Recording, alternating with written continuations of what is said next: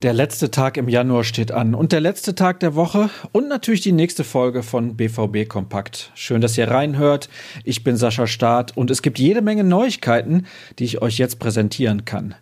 Der nächste Wintertransfer von Borussia Dortmund ist nämlich offiziell.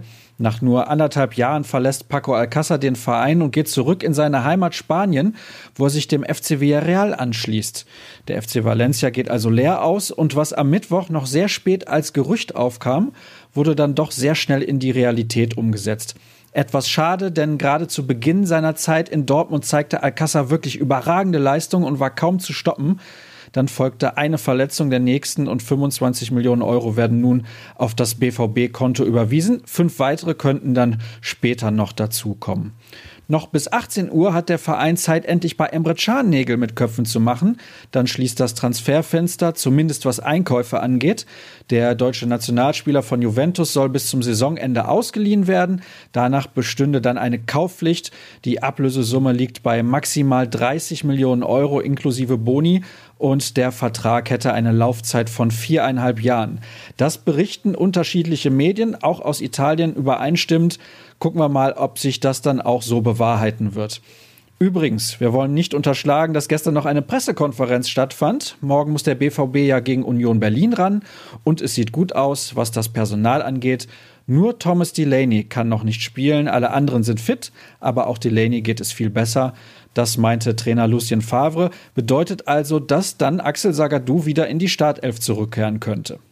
Michael Zorg kommentierte noch den Abgang von Paco Alcázar. Wir haben uns diese Entscheidung nicht leicht gemacht, wir müssen aber am Ende immer abwägen, was wir von einem Spieler noch bekommen würden. Das kann man angesichts der schwachen Leistungen des Spaniers im Training, glaube ich, nicht falsch verstehen. Dann möchte ich noch einmal auf unseren wöchentlichen Podcast verweisen, den wir am Mittwoch aufgezeichnet haben, unsere Jubiläumsfolge, die 200. vor Publikum und vollem Haus in unserer Lounge. Die ist seit gestern Nachmittag für alle verfügbar. Und sagen wir es mal so, Michael Rummenigge war sehr meinungsstark unterwegs. Marco Hagemann von RTL bzw. der Zone war auch mit dabei und der Kollege Tobias Jören aus der Redaktion. Absolut hörenswert aus ganz vielen Gründen und alle freuen sich über eine mögliche Verpflichtung von Emre Can. Gucken wir voraus auf den heutigen Tag. Für die Mannschaft steht das Abschlusstraining auf dem Programm und für euch unter anderem ein Text von Dirk Krampe.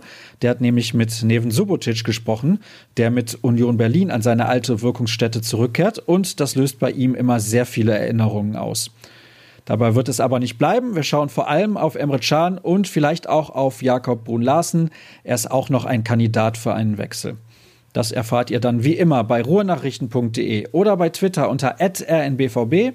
Schaut gerne auch bei mir vorbei. Sascha Start ist mein Handel. Das war's für heute. Habt einen guten Start ins Wochenende. Morgen hören wir uns wieder. Tschüss zusammen.